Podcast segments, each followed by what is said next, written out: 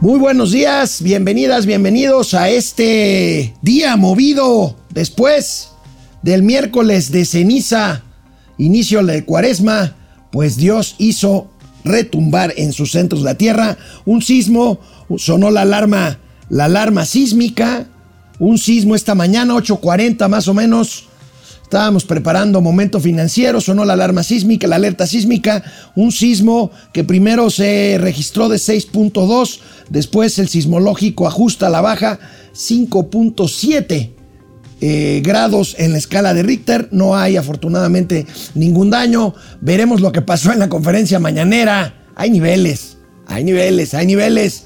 Y bueno, pues vamos a ver los gatelazos qué pasó en, en la conferencia mañanera. Bueno, pues hoy se habló mucho, hablaremos mucho, o bueno, siempre lo hacemos, pero hablaremos más de economía porque eh, pues hoy miércoles, eh, jueves, perdón, de eh, cada jueves de primero de mes el presidente va a hablar de economía, por supuesto, en un día en que hubo mucha información, sobre todo el Banco de México y de la Secretaría de Hacienda. ¿Qué creen? El presidente de la República pues tiene otros datos. Vamos a revisar eso. El Banco de México recorta su pronóstico de crecimiento sobre México una más cae recaudación, suben los precios del petróleo, eh, la mezcla mexicana ya sobrepasó los 100 dólares por barril y bueno, pues se acuerdan del escándalo de Ficrea, aquella caja de ahorro que defraudó a más de 6 mil, a más de 6 mil ilusos que pues muchos vieron ahí perdidos sus ahorros.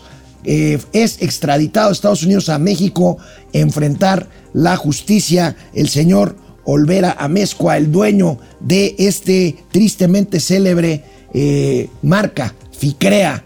Tendremos por supuesto también los gatelazos de este jueves ya jueves ya 3 de marzo de 2022. Empezamos. Esto es Momento Financiero. El espacio en el que todos podemos hablar. Balanza comercial. Inflación. Evaluación. Tasas de interés. Momento Financiero. El análisis económico más claro. Objetivo y divertido de Internet. Sin tanto choro. Sí. Y como les gusta. Peladito y a la boca. ¡Órale! ¡Vamos, réjete bien! Momento Financiero. Y bueno, pues eh, ayer el Banco de México presentó su informe trimestral.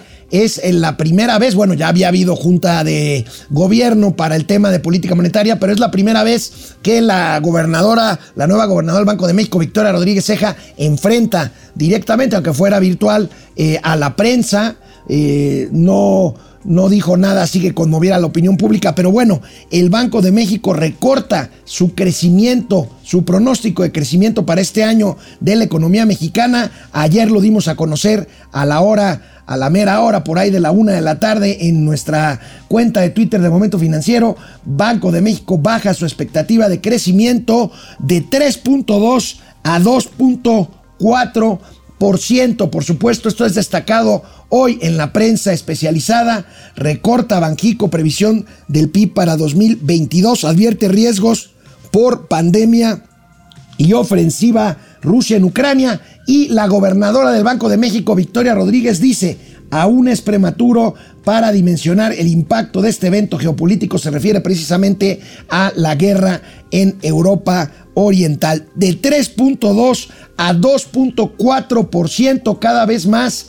Todas las instituciones, claro, menos la Secretaría de Hacienda y el gobierno mexicano van bajando. Aquí están los intervalos, los intervalos de las expectativas que presenta el Banco de México en el último trimestre. Nos habíamos quedado en que su proyección de crecimiento para el 2022 era de eh, entre 2.2 y 4.2%, una media de 3.2. Esta ya baja a 2.4, que es lo que les estoy reportando, porque el Banco de México está calculando un intervalo entre 1.6 y 3.2%. Ustedes saben que para este programa pues estamos más entre el 1,5 y 2%, Mauricio Flores 2%, un servidor 1,5% para el crecimiento para el crecimiento de la economía. Ahí están los intervalos, pero bueno, otra institución que ya hizo un ajuste al pronóstico de crecimiento para México este año, Credit Suisse Corporation, este banco europeo que se va hasta el 1,5%, que es la proyección más baja, junto con la que ya habíamos nosotros comentado aquí con ustedes, que es del Bank of America. Y aquí tenemos pues la actualización del Instituto Mexicano de la Competitividad. Por cierto, un abrazo a Valeria Moy por la muerte de su mami. A Valeria querida, mis condolencias. Vaya recorte acaba de dar el Banco de México, decía ayer Valeria Moy en su cuenta de Twitter. Como decíamos, 3.2 a 2.4%, el límite inferior es 1.6 y ahí tenemos, bueno, Hacienda sigue montada en su macho de 4.1%, bueno, no es novedad, aunque sí probablemente haya en el transcurso del año algún ajuste, la OCDE 2.3%, el ajuste del Banco de México de ayer 2.4% y hasta abajo 1.5% de Bank of America al que se suma este pronóstico de Credit Suisse de 1,5%. En cuanto al pronóstico de la inflación por parte del Banco de México, pues también, eh, bueno, pues eh, también se ajusta, también se ajusta en este caso al alza, pues no se ve cómo se pueda contener una inflación que en el último reporte que dimos a conocer aquí en Momento Financiero ronda el 7.22% anual en la, lo que es la eh, primera quincena de febrero la primera quincena de febrero. Y aquí tenemos estos datos eh, que ven, bueno, pues este, este, esta expectativa de la inflación, sin duda una expectativa de que la, inflación va a, va a, ir a la baja, pero no a los ritmos en que se había eh, calculado, este, pues después de este eh, fenómeno inflacionario que se dio por la, por, la, por la afectación a las cadenas de suministro y la escasez de materias primas, pues ahí tenemos las expectativas a la baja, pero todavía pues se está pensando que si bien nos va, que si bien nos va, eh, estaremos llegando al límite eh, del objetivo de 3, 3,5% de la inflación hasta el primer trimestre de 2023. Fíjense el, el informe, la línea azul es el informe que presentó eh, el Banco de México ayer y bueno, pues estamos con que... Eh, pues la expectativa, ahorita andamos sobre 7%, eh, terminar este año en 4% eh, el cuarto trimestre y eh, entrar en el rango de 3 más, más menos por ciento, 3 más o menos 1% hasta el primer trimestre del 2023. Pues vaya problema, vamos a ver. Este, ayer justamente la Fed mandó el mensaje de que independientemente de todo, sí van a ajustar las tasas de interés como se tiene previsto en el mes de abril la Reserva Federal, el Banco Central de los Estados Unidos. Y bueno, pues ahí están las cifras duras, las cifras duras. Ayer la Secretaría de Hacienda y Crédito Público da a conocer su informe mensual de finanzas públicas y se concluye que la recaudación tributaria, fíjense, al gobierno le hace falta dinero y la recaudación tributaria disminuye su ritmo. Ha habido un gran trabajo de fiscalización por parte, lo hemos comentado, de Raquel Buenrostro, la jefa del SAT, pero bueno, ahora hay una baja anualizada en el último eh, tercio del año pasado, eh, tropieza recaudación, la baja es de 0.2%. Fíjense, pónganme tantita atención para ver esta cifra, 0.2% en general. El impuesto sobre la renta crece 10.5%. Eh, eh, estamos hablando de ingresos tributarios en enero de cada año en miles de millones de pesos en términos reales, pero aquí les doy el porcentaje. El impuesto a la renta crece la recaudación 10,5%, pero fíjense, el IVA que tiene que ver con el consumo cae 9.2% en la recaudación de IVA y el IEPS, el, el impuesto especial de productos y servicios, cae 23%. Aquí está pues el eh, resultado de este mecanismo que se creó en época de, este, de Enrique Peña Nieto de eh, eh, subir o bajar el cobro de IEPS a las gasolinas dependiendo del costo del precio del petróleo y por lo tanto del precio final del litro de gasolina para no eh, afectar tanto a los consumidores. Esto lo hemos dicho, pues ahorita ya llevamos con esta tres semanas de que materialmente no se recauda IEPS por eh, gasolina para evitar que los precios suban de acuerdo con o, este, paralelamente o proporcionalmente a lo que ha subido el petróleo. Ahorita vamos a ver los datos del el petróleo. Los ingresos petroleros, los ingresos petroleros crecieron 35%, claro, salvaron los ingresos por el tema del precio del petróleo al alza. Aquí el tema o eh, el pero es que México está exportando menos menos petróleo crudo.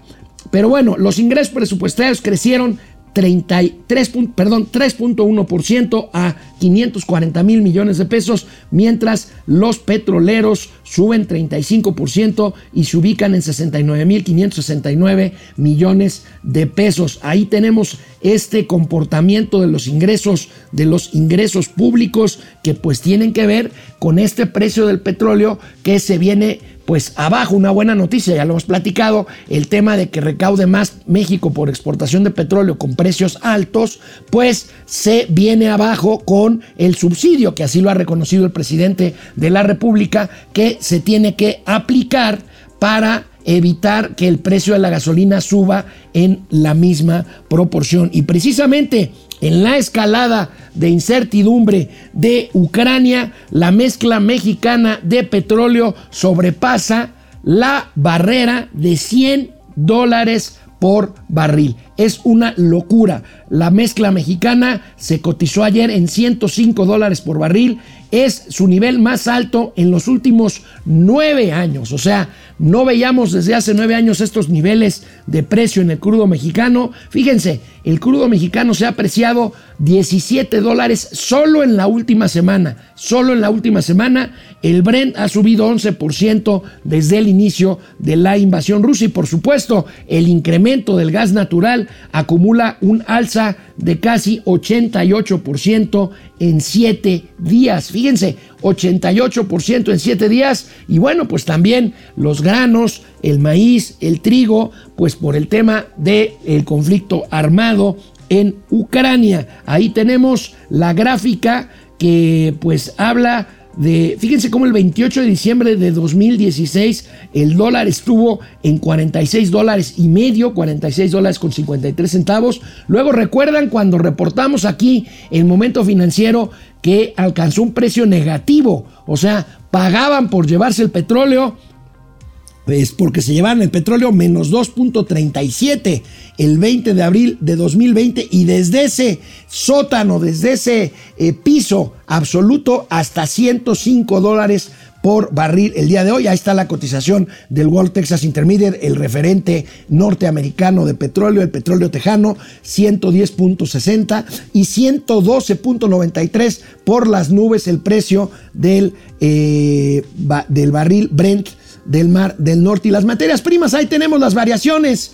Día con día las hemos estado siguiendo en estos últimos, eh, en estas últimas horas de conflicto bélico. 87 dólares, casi 88 dólares ha subido el gas natural, el trigo casi 21%, eh, el maíz 6%, un poco más, y la soya que sigue muy cara, como decía ayer Mauricio Flores, ayer bajó 50.5, eh, perdón, por ciento. Aquí tenemos a río revuelto el petróleo, el crudo sube y bueno, estas son las cifras oficiales tanto del Banco de México como de la Secretaría de Hacienda. Y hoy, hoy, jueves, jueves eh, primero de cada mes, el primer jueves de cada mes, como lo anticipó el presidente, pues lo que quiere es mandar el mensaje de que no hay bronca con la economía, no Sí hay bronca con la economía. Por supuesto, ahorita vamos a ver cómo se sesgan los datos, porque el presidente de la República, así como lo hizo hace dos años, hace dos años, fíjense, con el inicio de la pandemia que dijo que no había problema, que era como una gripa, que no era tan serio, se fue ahí detrás de López Gatel. Bueno, igualito que como lo hizo hace dos años con el inicio de la pandemia, el presidente de la República insiste en que el, en que el conflicto entre Rusia y Ucrania no nos va a afectar demasiado en materia económica. Increíble que lo diga porque ya nos está afectando, como lo estamos viendo en las cifras, eh, que aunque sean algunas al cierre del año pasado, pues ya estamos viendo el tema del precio del petróleo con sus consecuencias, ya estamos viendo el tema de inflación con sus consecuencias, pero vamos a ver hoy cómo dice esto el presidente de la República en su movida literalmente mañanera de hoy. Ahora enfrentando la guerra, la invasión de Rusia a Ucrania y la reacción que ha provocado esta confrontación eh, bélica y afortunadamente también vamos saliendo. En este caso, nuestra moneda está resistiendo y esperemos que no nos eh, afecte en lo económico, en lo social. Lamentamos mucho que haya guerra porque no queremos nosotros la violencia, somos pacifistas y no queremos que gente inocente sufra, padezca. Pues le suena conocido así, así le hizo hace dos años con la pandemia y dice, vamos saliendo, perdón presidente, vamos entrando.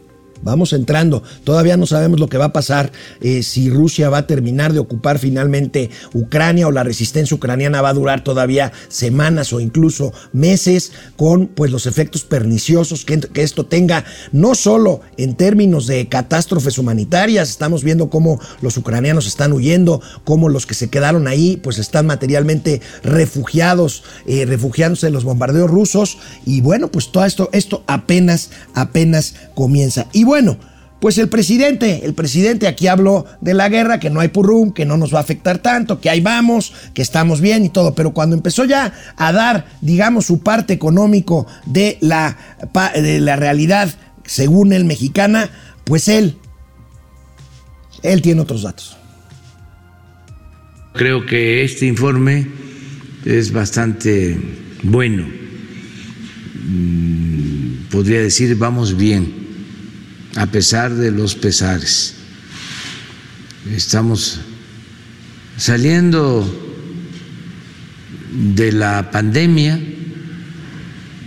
que nos dejó muchos sufrimientos, que fue muy difícil, que afectó la economía, pero vamos remontando esa situación. A ver, explíquenme. Nos fue mal con la pandemia, que sí, nos fue mal. Ahora, ya le hemos dicho, la pandemia no es el único efecto de que la economía mexicana esté como esté, pero bueno, nos fue mal. Ahora es la guerra, pero ahí vamos. Entonces, ¿nos fue mal o no nos fue mal? Entonces ahí el presidente tratando de pues dar estas maromas que pues realmente no tienen, no tienen razón de ser. Porque bueno, por ejemplo, a la hora de hablar del crecimiento, a la hora de hablar del crecimiento, ya lo habíamos dicho, lo que iba a ser el presidente. Y bueno, no es que uno sea divino, es que uno es muy viejo y además ya le vamos conociendo pues su estilo y sus mañas al presidente de la República. Por supuesto, al hablar del crecimiento del año pasado, se los dijimos, habla de este crecimiento del 5% y lo compara con otros países que a lo mejor crecieron un poquito más o igual. Lo que no subraya el presidente es cuánto nos caímos, cuánto nos caímos el año pasado, que es lo que importa por lo que hemos venido diciendo, eh, pues eh, precisamente aquí en Momento Financiero. Fue su jefe de oficina el que habló habló de los números, lo hizo de una forma pues bastante rápida, muy telegrafiada y pues mañosamente fue acomodando las cifras. Vamos a ver el tema, el tema del crecimiento económico y lo comentamos crecimiento del Producto Interno Bruto del año pasado y la cifra del 2021 se mantuvo en 5%, después de la caída que se registró en el 2020 de 8.4%.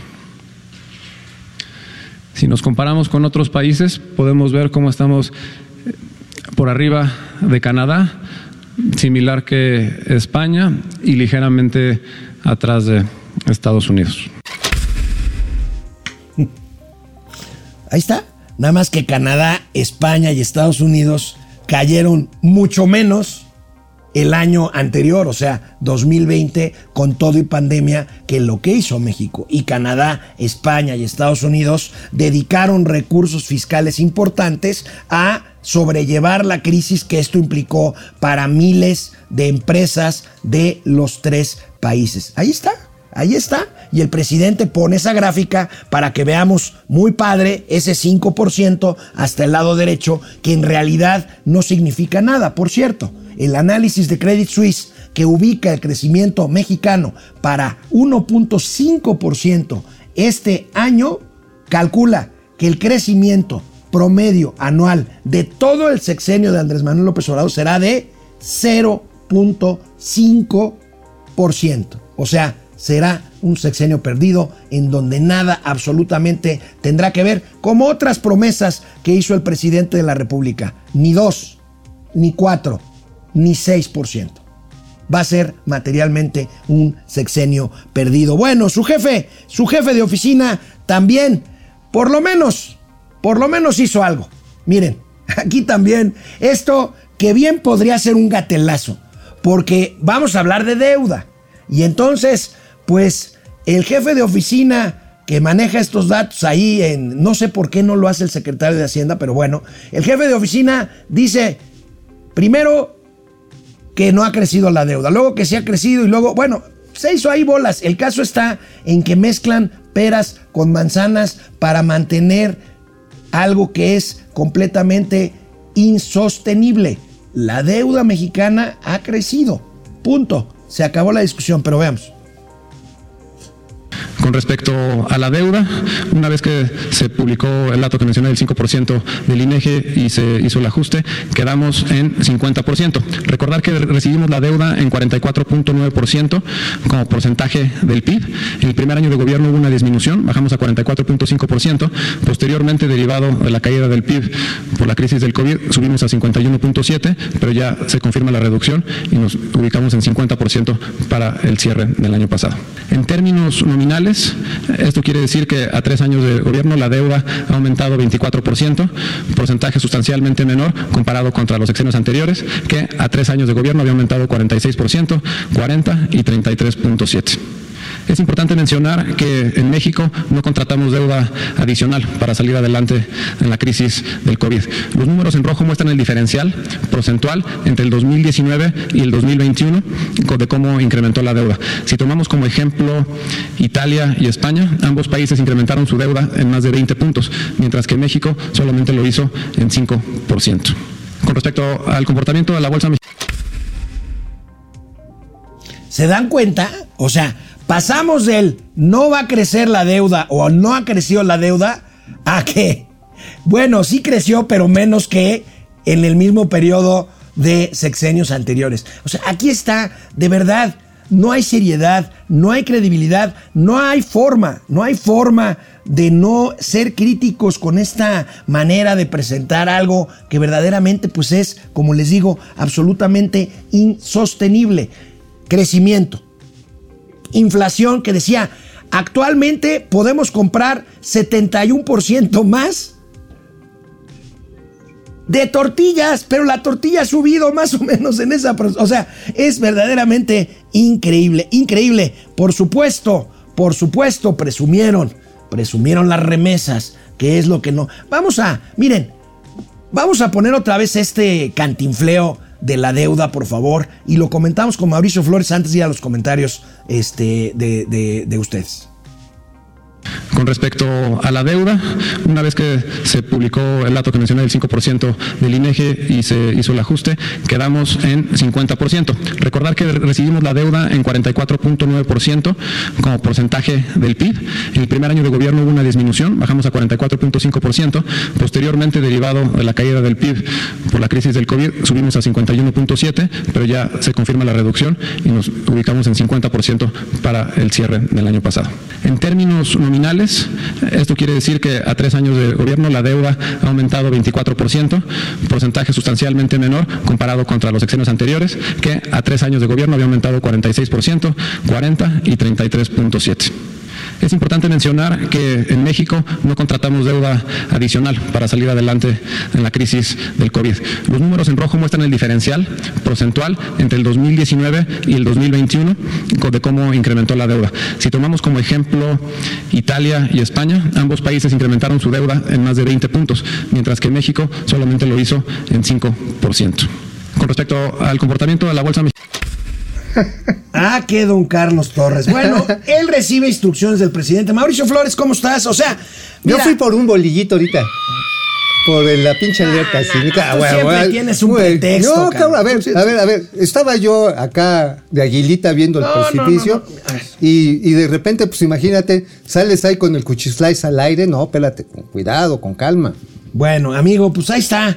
La cabeza verdad más- es que el informe de económico de hoy, de veras, de veras, ¿qué, qué decir? Te da coraje, te da risa. Mira, ya, ya es sea, ridículo. Es ridículo, es, ridículo. absolutamente A ver, ridículo. A ver, cuando agarran y dicen, no aumentamos deuda. A ver, pendejos, sí aumentaron deuda. Ahí vienen sus propios datos. No, bueno, pasamos del 48% al 51%. Ahora, Pues sí. dice, no, pero la deuda ha subido 24% y el sexenio pasado en este mismo periodo subió más. O sea, que los priistas contrataban Pues más es que, deuda. pues sí. Bueno, ahora más otra cosa.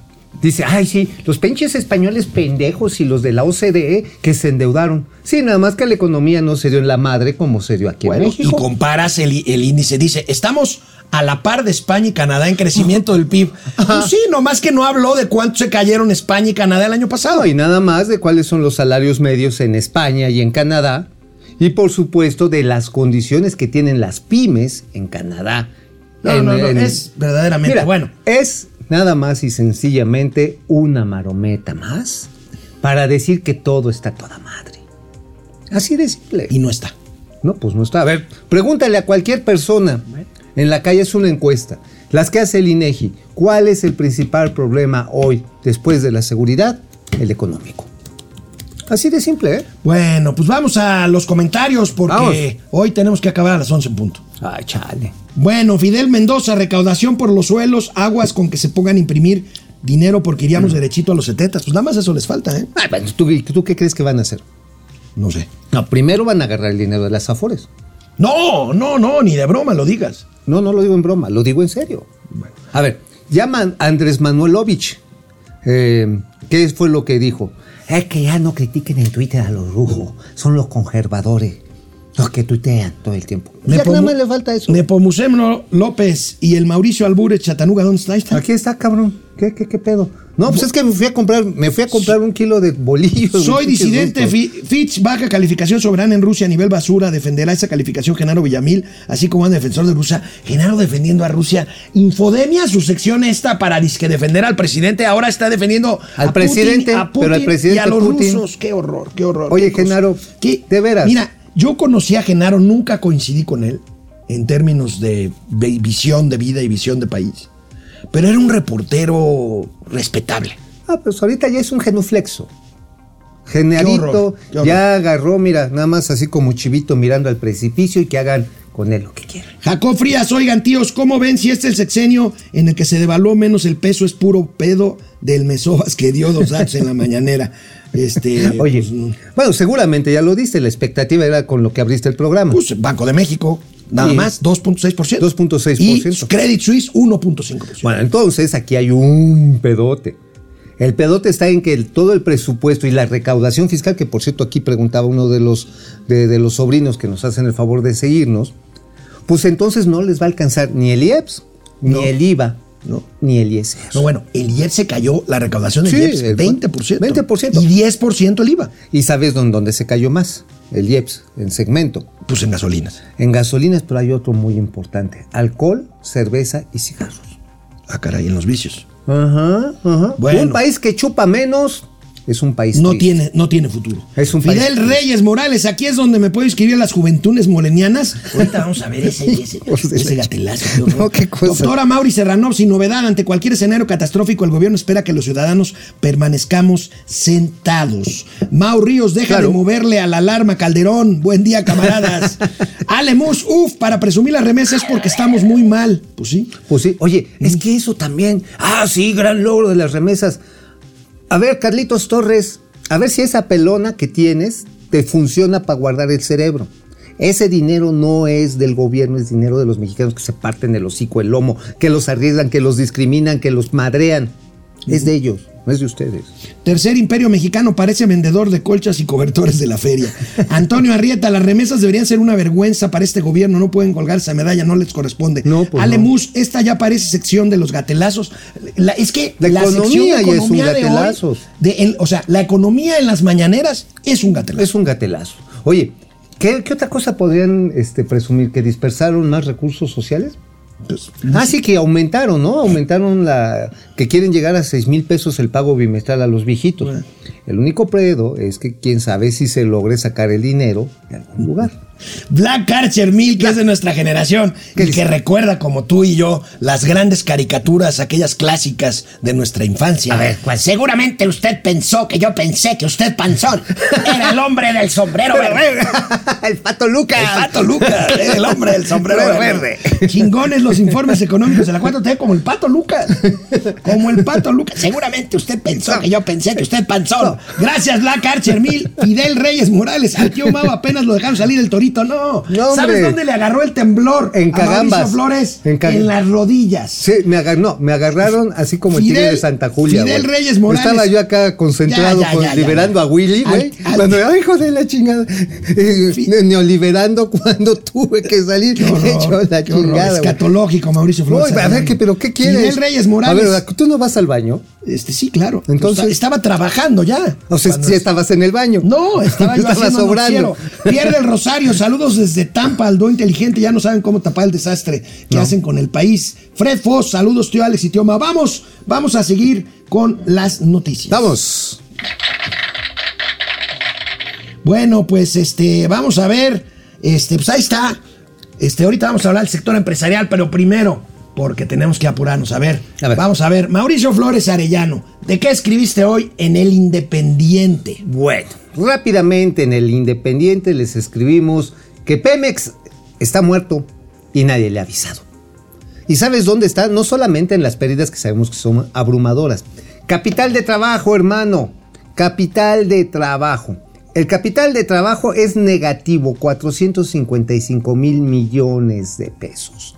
O sea, o sea, cuando tienes capital de trabajo negativo es que no tienes lana. Claro, pues, no. Que pides prestado Oye, para trabajar. pero cabrón. tienes a la CFE presumiendo flujo operativo. O Y sea, se le evite cae- y de se le- antes de. y se le caen las pinches pues, las torres de- utilidades. las utilidades. Ah, ahorita vamos a ver el Ah, gatelazo. también el ¿Por, gat- por qué me spoilean mis gatelazos? Ay, eh? es que son buenos. Pues es que, güey. Es que están bien bonitos. Hago un esfuerzo. Héctor Campos, Oh, ya, no, Argenis, a ver, ya, no llores, no llores. No llores, A ver, a ver, ¡La Alex. madre! Mira, ahí te va el pito para que los pongas. Bueno, Mira, vamos a ver. Entonces, Pemex está muerto y no le está han muerto dicho. y no le han dicho. Y la otra, en lo que está muerto, hay sopilotes que los están carneando y sacamos a relucir un personaje que se llama Carlos del Ángel, mejor conocido como el rey de la moda.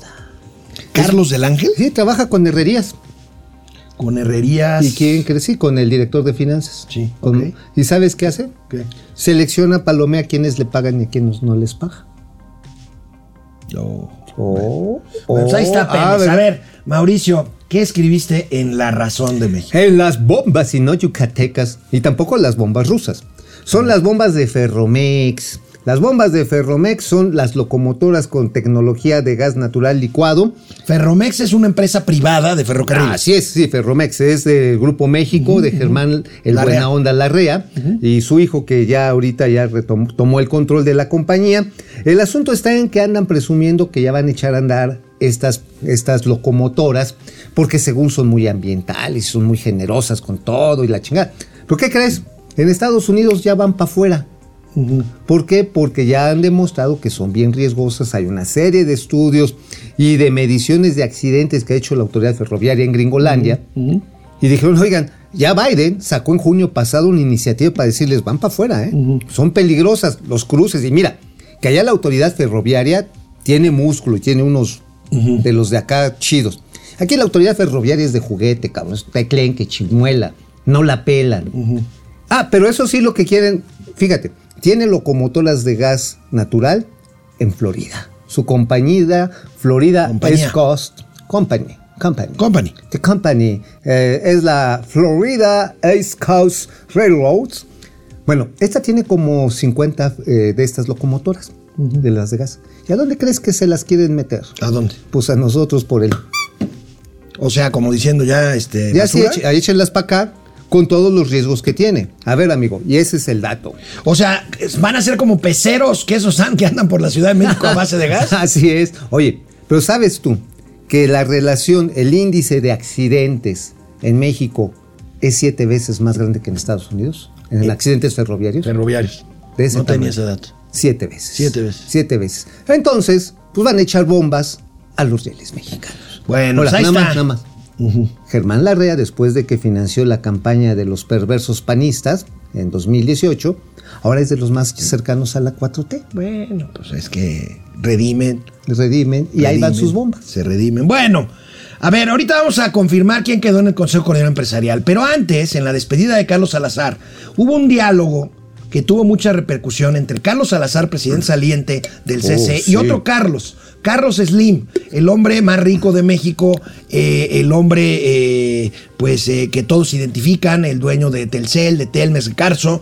Bueno, ¿qué, quiso decir Carlos Slim? Veamos, veamos qué dijo Carlos Slim y ahorita lo platicamos. A ver, lánzate, Carlitos. piensas tú? Mira, ahorita que estamos hablando de la guerra esta irracional completamente, yo la atribuyo, no en forma crítica, pero la atribuyo a que el presidente Putin tiene una mente agrícola. Así como Trump tenía una mente industrial, quería llevarse a la General Motors y a, la industria automotriz y a la industria como un nuevo impulsor del desarrollo de Estados Unidos, cuando eso ya fue hace 60, 80 años. este, entonces, este, te- si nos damos cuenta, en las sociedades agrícolas era importante la expansión territorial. Ya vemos, por ejemplo, que Estados Unidos, que tuvo una gran expansión territorial en el siglo XIX, ya en, la, moder- en la- en los tiempos modernos, pues interviene en Irak y no busca este territorio, e interviene en la Segunda Guerra, tampoco, etcétera. No, ya no hay un interés territorial, ya lo que eh, y, ya no es la, la idea de la guerra, el saqueo, el, el hacer esclavos, el hacer someter a otros países, etcétera. Ya es la conquista de los mercados. Bueno, pero yo estoy convencido que lo que hace falta en el mundo es que sí hagamos una guerra, pero contra la pobreza. A Bueno, esta declaración fue previa a que llamara a los mexicanos a no pelearnos entre nosotros y a ser respetuosos de nuestro gobierno y a pues llevar Oye. la fiesta en paz. Lo que le faltó decir al señor Slim es que el principal Los contratos que tiene con el gobierno. bueno, el principal provocador de esta guerra pues es Oye, el ¿no, presidente no- de la no- no República. le dieron concesión en el Tren Maya? Sí, Ajá. ¿No le dieron también al señor Slim obra carretera? sí. Mm. ¿No tiene servicios de telecomunicaciones con el gobierno federal? ¿No vende seguros, entre otras cosas, a instancias Sí. del gobierno federal? Ah, pues por eso, por eso dice que no hay que pelearse con el gobierno. Ay, señor Carlos Slim, desde la comodidad de miles millones de pesos, de dólares, pues es bien fácil decir, aguanten la chinga que les está poniendo el presidente. Pues ahí está. Pues sí. Ay, ay, don Carlito. Bueno, ¿y ¿sabes cómo- qué? Nada más. Carlos Slim llegó a aspirar a ser ideólogo del sector privado. Y cuando se echa estos rollos historicistas, la mente agrícola, la industrial, se la quiere presumir muy leído y muy escribido. Pero eso no le quita que sea de los consentidos, de un gobierno que ha basureado una y otra y otra vez al sector privado. Y lo sigue haciendo. Y lo sigue haciendo, así de simple. Bueno, hoy, hoy les pretende, nos pretende ver la cara con un informe económico sin pies ni cabeza, en donde dice vamos bien y no nos va a afectar la guerra en Ucrania. No, man, man, nada, Insisto, igual que como dijo que no nos iba a afectar El la COVID. pandemia. Pero bueno, como lo anticipamos, el nuevo presidente del Consejo Económico Empresarial es Francisco Cervantes. Mejor conocido como el suavecito. Así lo dimos a conocer ayer también oportunamente en nuestra cuenta de Twitter. Ahí está. Era hasta las cinco y media, ya todo el mundo sabíamos que iba a ser él, ya a las 3 de la tarde ya todo el mundo Sí, de la ratificación de los votos, cuando se da la... Porque entregan el sobre, hay que explicar eso. Entrega el sobre con el voto. Venía el voto del Consejo Nacional Agropecuario y Coparmex a favor de Bosco de la Vega.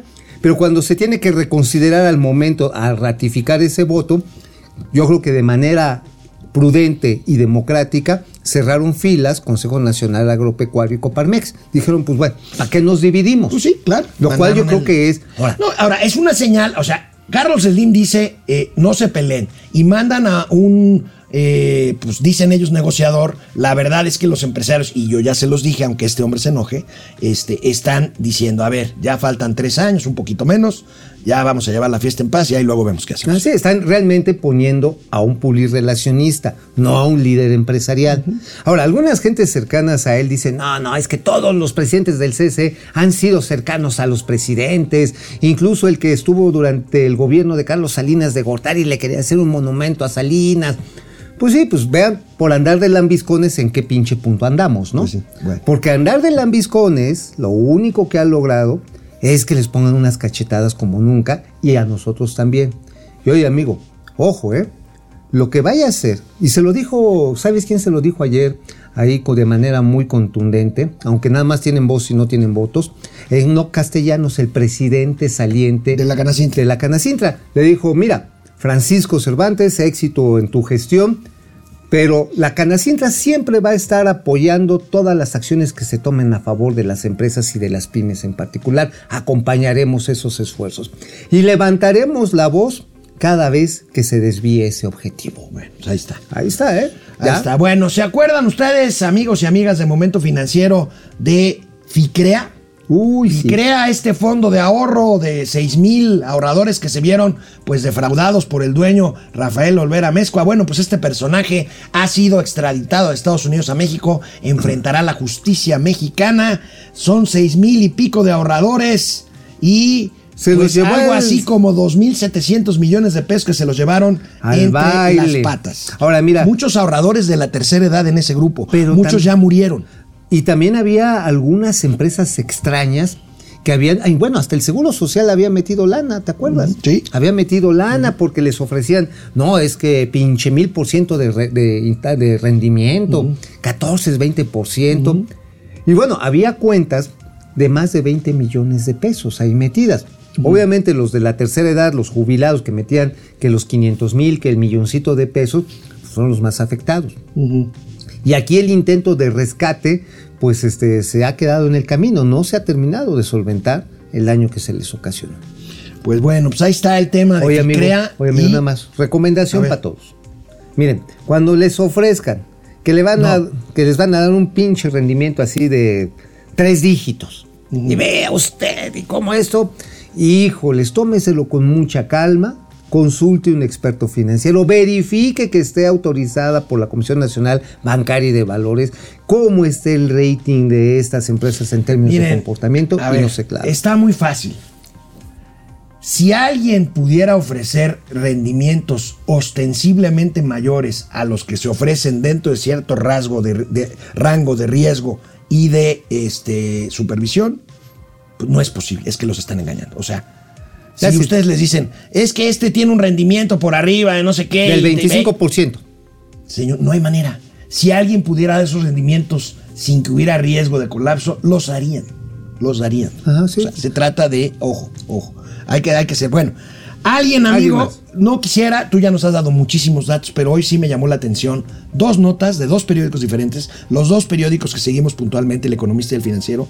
Alguien va a tener que pagar por esto. A ver. Es verdaderamente impresionante lo que está pasando Así con el es. abasto de medicamentos. Alguien tiene que pagar por esto. Vamos a ver primero la nota de El Financiero. Adelante. Fíjense nada más. En 2021 se disparó 114% el desabasto de medicamentos del primer al segundo Nada trimestre. más, a ver, Nada más. a ver, o la- sea, esto es un verdadero crimen. A ver, además de esto, y estos son los datos, hay que decirlo, del colectivo Cero Desabasto y Nosotrex, que ayer hicieron de hecho un space muy interesante en el que afortunadamente pude participar.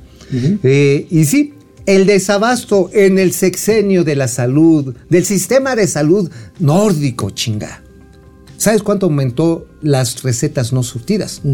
50 millones de, sur- de recetas no Ah, entregadas. bueno, ahí está. Es que el señor nos adelantó la otra nota que les A iba a del mostrar. economista. Alguien tiene que pagar por esto. A ver. Es increíble. Bueno, 24 millones esas en el 21. En el 21. Ajá, pero si ya le sumas 19 y 20 son 50 millones. 50 millones de recetas que no llegaron a los derechohabientes. Ojo, Seguro Social, ISTE, los hospitales del Ejército, de la Marina y Petróleos Mexicanos. Y del INSABI dicen los, eh, los que realizaron este estudio, realmente mis felicitaciones, un gran trabajo estadístico y de investigación. Dicen así simple y sencillamente. Dicen, del INSABI nos negaron la información porque no tienen. Esto, esto, no tienen manera de medir. esto no se va a corregir en lo que resta del sexenio. Por supuesto que no. Yo incluso, insisto, y ahí sí, lo dije en Space, se los digo aquí, donde quieran. Hay que ir a tribunales internacionales. ¿Cuánto tiempo duró el Space? Eh, duró hora y media. Hora y media. Oye, y antes de ir con los comentarios, ¿te gustó? ¿No quieres que te haga un Space? Pues ábrete de Space, ábrete de Space, ¿vas? Ya no, ¿Vas? ya no, ya no. ¿cómo Bueno, Ay, ay, vamos. ya se te dolió. Vamos a los comentarios para Oye, oye, regresar oye, a los oye, gatelazos. Nada más un dato adicional a esto. Las consultas médicas, conforme este, este estudio, en los tres años gloriosos de la cuarta transformación se redujeron 50%. Es una locura. Alguien 50. tiene que enfrentar la justicia por esto. Y hay que ir a tribunales internacionales. Punto. Porque aquí la Comisión Nacional de Derechos Humanos vale para pura madre. Bueno, bueno, con la señora Rosario Piedra, Esa es una nulidad. que en su apellido lleva la fama, es una piedra. Es una, bueno, no, no ofendas a las piedras. Esas siquiera adornan el paisaje. Esta, lo que tenemos que hacer es Comisión Interamericana de Derechos Humanos, Alto Comisionado de los Derechos Humanos y Tribunal de la Haya. Punto. Tribunal de la Haya por, de la Haya por crímenes de, De les- lesa humanidad. Así de simple. Eso es de Vamos lesa. a los comentarios para regresar con los gatelazos de hoy que están muy buenos. Ale Mus, Ale Mus, ja, ja, ja, qué buen título de columna, tío Mau. Mau Ríos, el tocayo ya hasta se estaba agarrando de las paredes para no fallar, para no faltar. Víctor Garcés, Pemex está muerto desde antes de que yo naciera, tío. Sí, desde el- hace nueve Como años que ya muy está tarde pela- la nota, Víctor nos regaña porque, se- o sea, ya es una nota ya... No, este, pues es que sí, a ver, ya cuando tienes, no tenía capital negativo el año pasado. Eso sí quiero decir. Yo, mira, yo te quiero decir algo, Víctor Garcés. El año En pasado. 2017, Pemex cerró con utilidades. Nada más, hay nada más. Y tenía capital positivo nada más de trabajo. O sea, que estaba quebrado, sí, pero cerró con Sí, utilidades. tenía capital de trabajo positivo. Ahí está. Bueno, eh, José Luis Flores Mariano, ¿en qué problema se va a meter si no les cumple a los que ya, a los que les da dinero, que no cumpla y va a haber el amor del pueblo? Mente pensante, el peje ni llenar un cheque. Pues no. No, pues no. Angélica Ángeles, ¿por qué dijo Slim lo que dijo? Pues nada más porque tiene pues, pues muchos intereses del servicio público. A ver, ¿quién le da la concesión? ¿Quién le regula sus actividades de telecomunicaciones que es donde jala Ahora, ¿no la- dijiste ayer que le iban a quitar la concesión que le habían dado para la parte del A lo, mejor Tren Maya? hasta, sí, a lo mejor hasta lo quiere tirar, ¿eh? Porque los precios no le están saliendo. Ahora, la cosa está en que a lo mejor tiene que regresar los- el anticipo. Y al señor Slim, primero le quitas los zapatos muertos que quitarle un peso. Fred Foss, Slim debería estar pagando sus trabajos mal hechos en la línea 2, se lo está pagando, ¿eh? Va, ya, ahí va. 800 millones de 800 pesos. melones. Gre- Gregorio Pero Maldonado sí, Ruiz. pero oye, pero sin sanciones jurídicas que deberían aplicarse. cabrón. Sí, eso sí. Gre- Gregorio Maldonado, AMLO, el mejor presidente, aunque les duela, cabrones, se dedican a descalificar ese par de inútiles. Gracias Gracias, por vernos. gracias, gracias. Gregorio Maldonado, gracias por vernos. Ale Mus, del 2018, 2.9 al 2021 a 24 millones es mucho. ¿A qué se refiere? A ver, a ver otra vez. Del 2018, 2.9 al 2021, 24 millones es mucho.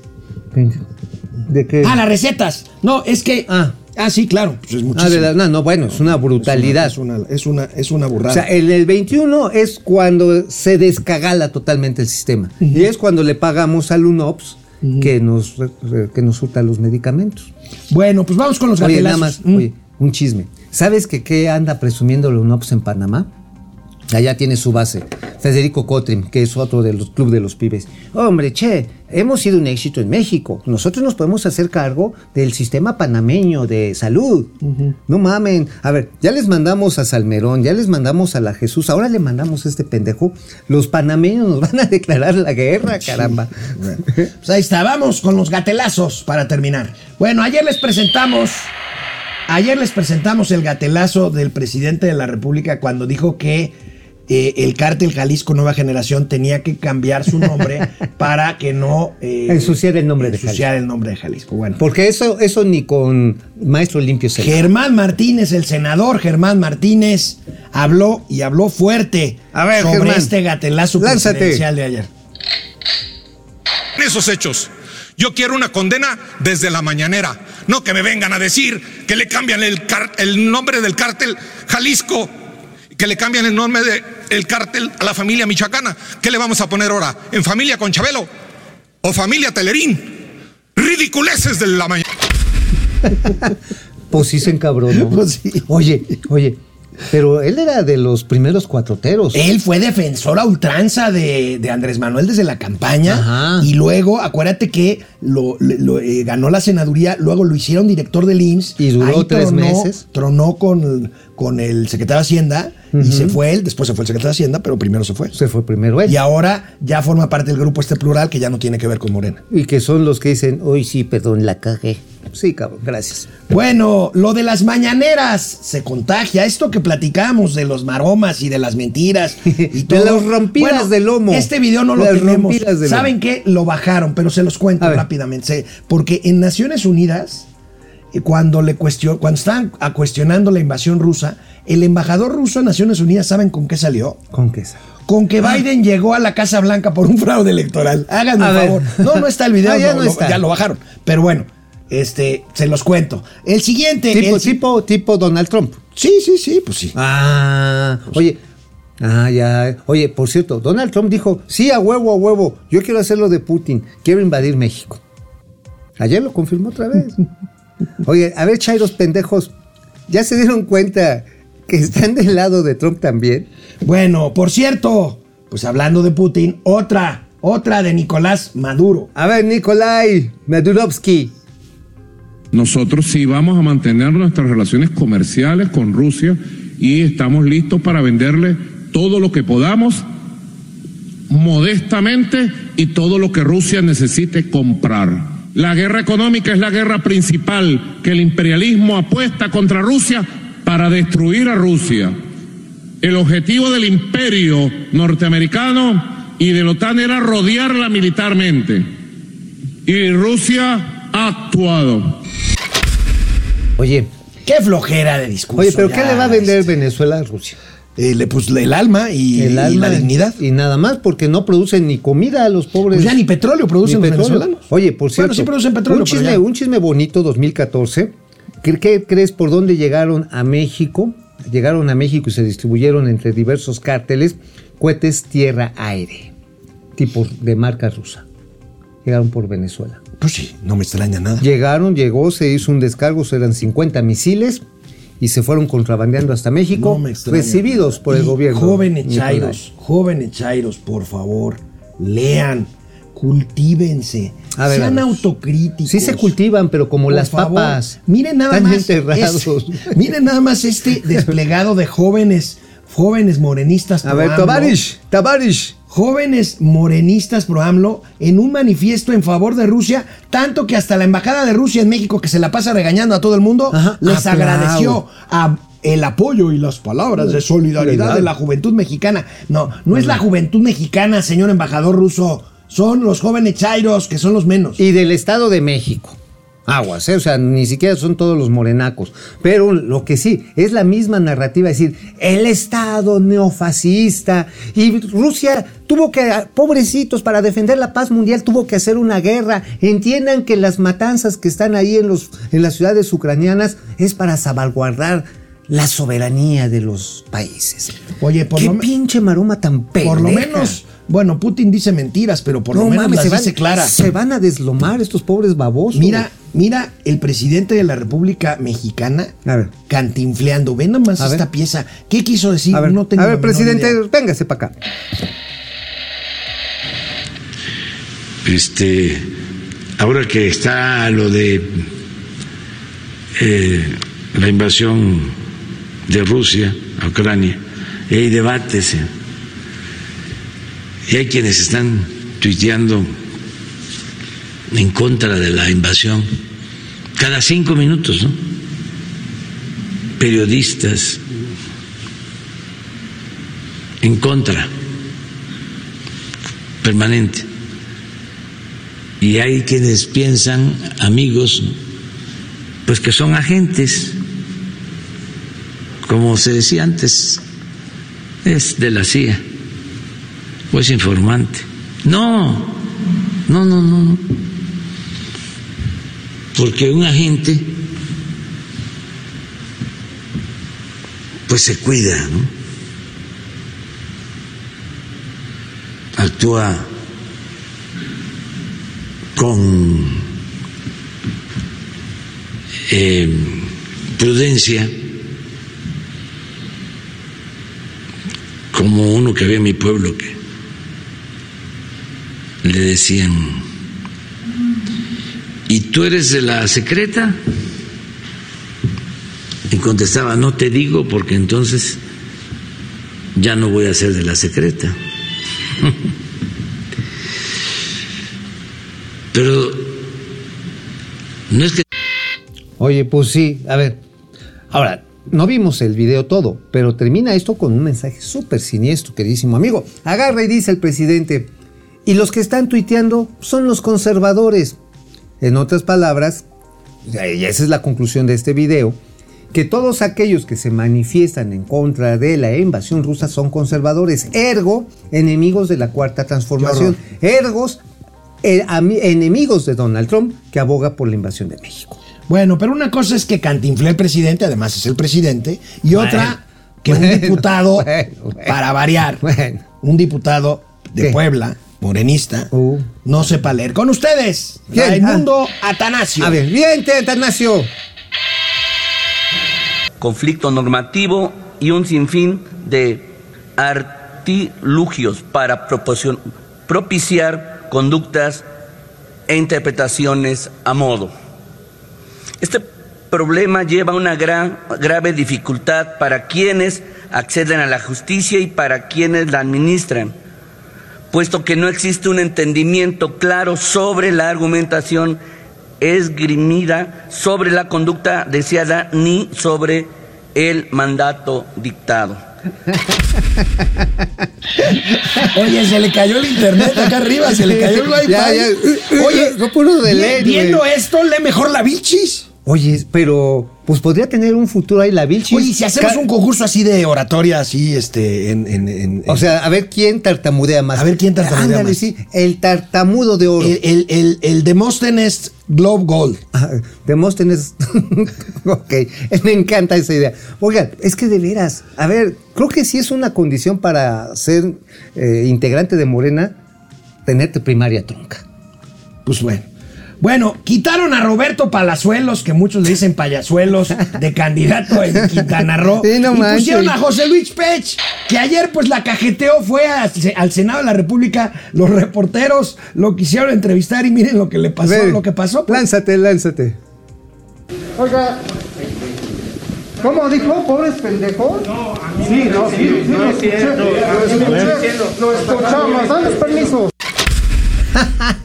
Pues pendejeó a los reporteros. Oye, y se quejaban de payasuelos. Pendejeó a los reporteros. Ah, pero bueno, el señor, hay que decir, el señor, el doctor José Luis Pech, elegantemente doctor, así se pone, es morenista. Es morenista, tiene los mismos usos y costumbres que esas tribus expristas primitivas. En otras palabras, tenemos con ustedes a Lord Pendejo. Bueno, ayer un gatelazo fue la tapa, la tapa de un registro ahí en las puertas de Palacio Nacional de la CFE. Hoy el gatelazo de la CFE no es una tapa de un registro, No, ¿qué es? una planta, una planta termoeléctrica, miren. A ver, viente.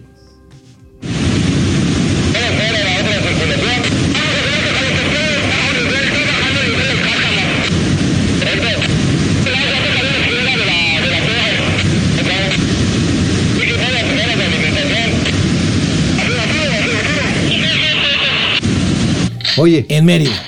Mérida 3 es la planta Mérida Mérida, 3. 3, una torre de enfriamiento, se le Y rompe quieren con la hacerse cargo de todo los de la. CFE. Bueno, a ver, fíjate que hay un dato bien interesante, no sé si lo vi en el financiero o en el universal, pero que no había recursos para mantenimiento para esta central termoeléctrica desde el año pasado. Ahí está. Entonces, Oye, pues sí. oye, hoy tembló, oye, Chucho, Jesús Ramírez Cuevar, Cuevas. ¿Qué? Nuestro, bueno, no colega, el vocero de la presidencia. Ajá. Señor de la. No seas mala onda. O sea, una, está bien que tu jefe se salve.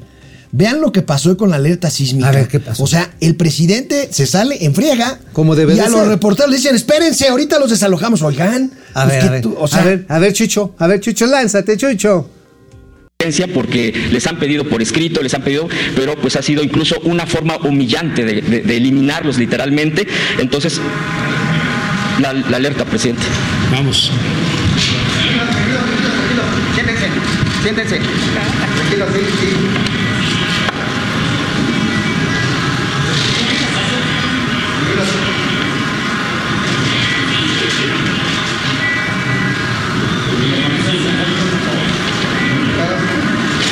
Sentados, preparen sus cosas, por favor.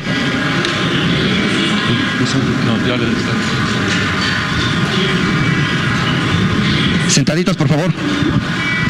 Ahorita vamos a evacuar.